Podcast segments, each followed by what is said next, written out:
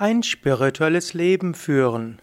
Übersetzung eines Morgenvortrags von Swami Chidanandaji, Nachfolger von Swami Shivananda im Shivananda Ashram Rishikesh. Swami Chidananda spricht. Ehrerbietung der höchsten göttlichen Wirklichkeit. Möge diese, die Gnade der höchsten göttlichen Wirklichkeit über euch allen sein und möge diese Gnade euch dazu verhelfen, diese höchste Wirklichkeit zu erfahren. Liebevolle Ehrerbietung unserem geliebten und ehrwürdigen Meister Swami Shivanandaji. Durch seine inspirierenden und erweckenden Weisheitslehren mögen wir in der Lage sein, unser eigenes Leben gesegnet zu machen. Mögen wir seinen Segen bekommen, um das Höchste zu erfahren, die Gotteserfahrung, und mögen wir seine Lehren anwenden und so aus unserem Leben ein göttliches, ein spirituelles Leben machen. Um unser Leben zu einem spirituellen Leben zu machen, dazu müssen wir etwas, etwas Effektives tun. Wir müssen etwas tun, um das höchste Ziel zu erreichen. Und um dieses höchste Ziel zu erreichen, ist es notwendig, dass wir in dauerhafter Bewusstheit leben, in dauerhafter Bewusstheit unserer göttlichen Natur. Es ist notwendig, mit dem dauerhaften Wissen zu leben und dem dauerhaften Bewusstsein, dass wir in Wahrheit göttlich sind.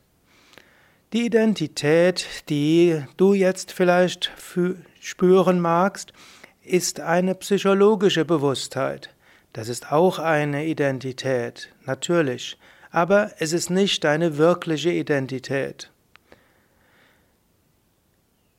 Die psychologische Identität mag ihre eigene Wirklichkeit haben, aber diese Wirklichkeit wird aufgebaut und letztlich immer wieder erhalten durch die Identifikation mit dem vergänglichen physischen Körper und sie wird aufgebaut durch verschiedene Arten von Gedanken, Wünschen, Gefühlen und Emotionen und emotionalen Einstellungen. Das ist eine Identität, die gestützt wird durch, eine bestimmt, durch ein bestimmtes Erinnerungsmuster über die frühe Kindheit, das Aufwachsen, Teenagerzeit und das Erwachsenendasein. In jedem Menschen gibt es ein solches Bild von einem selbst. Und dieses, dieses menschliche Bild führt zu einer Identifikation. Der Mensch wird eingehüllt mit dieser Erinnerungskultur, mit diesem Erinnerungsbild. Und das lässt einen auf einem bestimmten Level der Bewusstheit stagnieren auf einem bestimmten Level des Bewusstseins. Man wird sehr gebunden zu diesem Level wegen seiner Identifikation mit diesem Muster. Und dieses Muster ist das kleine Ich. Du magst jetzt fragen, Swamiji, ein solches Erinnerungsmuster haben doch auch die Heiligen und die Weisen. Auch der Weise zum Beispiel spricht über seine Vergangenheit, seine Kindheit, seine Schülerzeiten und Schülertage, und er spricht darüber, was war, als er zwölf Jahre alt war. Auch die selbstverwirklichten Weisen erzählen ihr Leben. Ramana Maharshi erzählte über diesen Zustand, als er nach Tiruvannamalai kam. Warum sollte man also sagen, dass das nur unser Irrtum ist? Dass das der Grund ist, warum wir auf eine niedere Ebene gebunden sind. Wenn wir das doch auch sehen können in Menschen, die das Höchste erreicht haben, die höchste Verwirklichung erfahren haben. Ja, das mag eine gute Frage sein.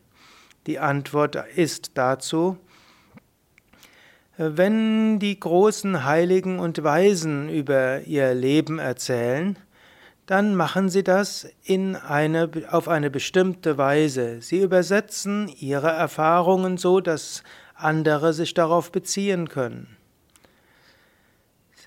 Sie interpretieren Ihr Leben auf eine andere Weise als wir.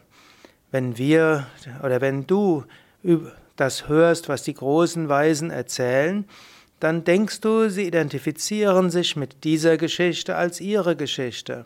Aber dem ist nicht so. Wenn die großen Weisen und Heiligen ihr Leben erzählen, dann erzählen sie das, als ob sie über jemanden erzählen von grauer, vor grauer Vergangenheit. Das ist so ähnlich, wie wenn ein Erzähler über die Zeiten spricht, als die Vögel und die Bäume miteinander gesprochen haben. Hm, ein Geschichtenerzähler mag mit großer Faszination seine Geschichten erzählen, aber äh, die Tatsache ist, das alles ist lange her. Und man mag das jetzt in der Gegenwart erzählen, aber letztlich ist das nichts anderes als eine Fabel. Die Zuhörer genießen das und sie genießen die spannende Geschichte und sie erlauben sich selbst durch die Nuancen dieser Geschichte weggeführt zu werden. Aber sie wissen trotzdem, dass das Ganze nur eine Geschichte ist, und sie wissen, dass der Erzähler letztlich nichts damit zu tun hat. Auf die gleiche Weise erzählt der Heilige über seine Vergangenheit in einer objektiven Weise. Er spricht darüber, als ob er über eine dritte Person spricht, nicht als ob er über etwas erzählt, was ihn wirklich betrifft. Diesen Unterschied sollte man sehr gut verstehen. Wenn wir diesen Unterschied gut verstehen, dann wissen wir, dass das, die subjektive Muster etwas ist, das uns nahe sein mag. Wir identifizieren uns mit unseren Gedanken, Emotionen und unserem Erinnerungsprozess. Und dieses Muster unserer Identifikation mit einem Erdlevelbewusstsein ist hier sehr stark kristallisiert. Das Ego ist also nichts anderes als die Identifikation mit einem Erinnerungsmuster der Erdebene. Das muss man verstehen. Wir müssen verstehen, dass das die innere Anatomie ist, unserer Identifikation mit unserer irdischen Persönlichkeit, der menschlichen Identität. Wenn wir das verstanden haben, dann sollten wir Mittel finden und Wege finden, wie wir uns von diesem Muster lösen können. Und wir können uns von diesem Muster lösen, indem wir ein machtvolleres, alternativeres Muster schaffen. Und indem wir uns dort mit großer Bewusstheit und auch mit großer Bemühung mit etwas anderem identifizieren. Wir wollen weggehen von dem niederen, von der niederen Identifikation. Eine neue Identifikation sollte geschaffen werden, ein neues Muster sollte geschaffen werden. Wir sollten aufhören, uns in einem begrenzten Bewusstsein aufzuhalten.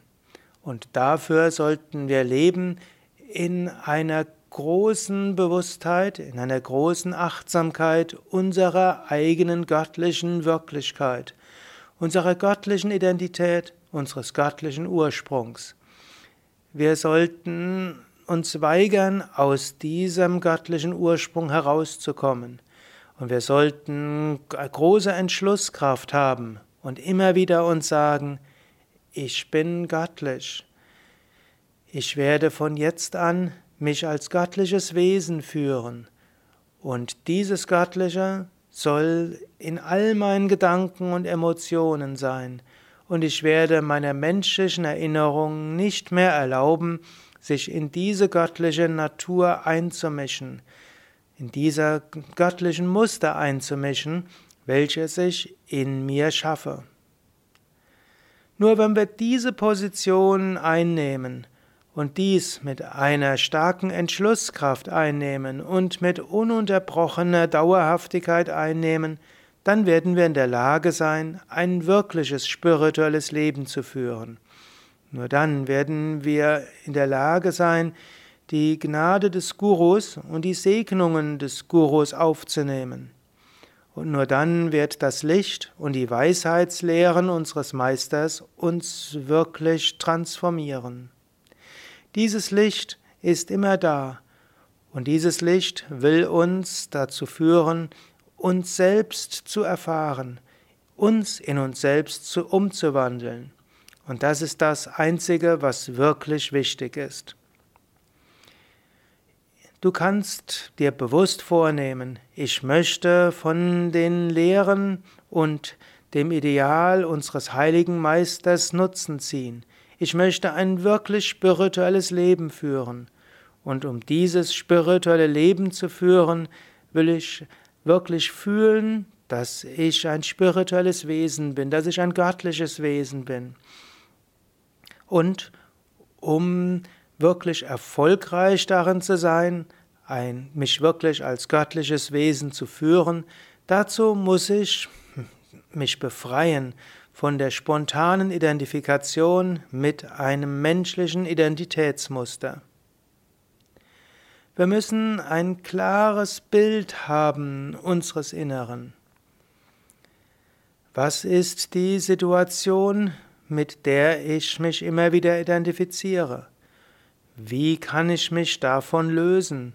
Wie kann ich dieses Identifikationsmuster drastisch ändern?